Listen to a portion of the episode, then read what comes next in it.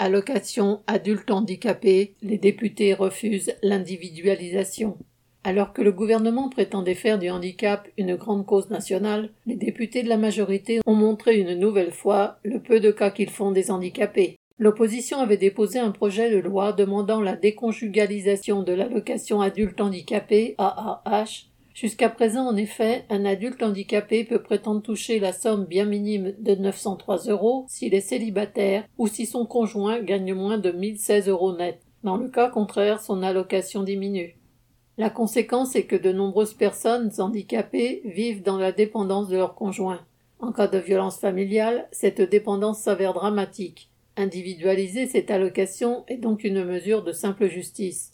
Les députés LREM ont dénoncé la démagogie de la droite à six mois des présidentielles. Et il est certain que ceux qui prétendent soutenir cette mesure le font par calcul électoral.